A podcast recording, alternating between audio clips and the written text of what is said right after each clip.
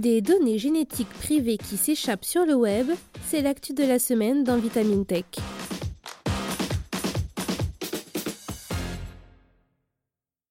La sécurité de nos données personnelles n'aura jamais été autant en danger. La société 23andMe, spécialisée dans les analyses génétiques, vient d'annoncer une nouvelle inquiétante. Les comptes de plus de 6 millions de ses utilisateurs auraient été piratés.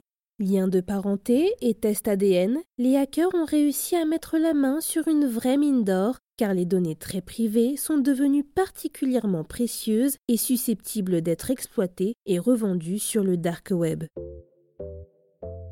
Panique à bord au sein de l'entreprise de tests génétiques 23andMe. Si cette dernière a reconnu il y a quasiment deux mois le piratage des comptes de 14 000 de ses utilisateurs, la société américaine a révélé vendredi dernier que la situation serait bien plus grave qu'énoncée précédemment.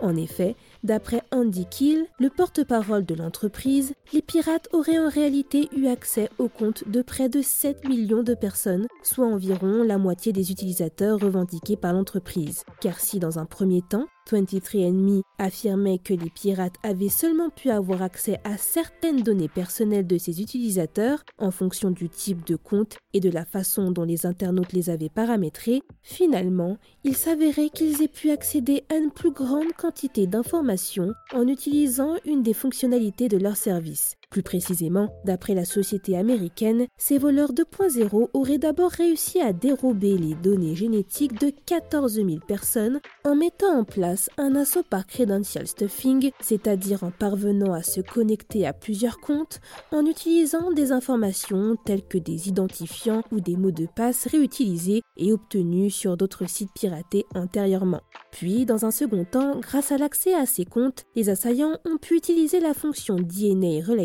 soit la fonction ADN partagée, qui permet aux individus de se connecter les uns aux autres en fonction des ancêtres qu'ils ont en commun pour accéder à des informations supplémentaires provenant de millions d'autres profils. C'est ainsi que les pirates auraient progressivement pu capter des données de 6,9 millions de personnes en naviguant de compte en compte qui auraient un lien de parenté. L'ampleur des dégâts Les assaillants auraient en leur possession les noms d'utilisateurs de 5,5 millions de profils ayant la fonctionnalité ADN proche, leur pourcentage de patrimoine génétique commun, la localisation de certains individus ainsi que les lieux de naissance de leurs ancêtres et leurs photos de profil entre autres. Concernant les 1,4 million d'internautes restants, les pirates auraient accès à leur arbre généalogique sans pour autant avoir cette fois-ci accès à des informations sur le pourcentage d'ADN partagé avec de potentiels parents sur le site, ni les segments d'ADN correspondants. Toujours selon l'entreprise 23andMe, il semblerait que les victimes proviennent de toute horizon économique ou géographique, que ce soit de Chine, des États-Unis, d'Europe de l'Ouest ou encore du Moyen-Orient. Décidément, personne n'est à l'abri de se faire pirater de nos jours.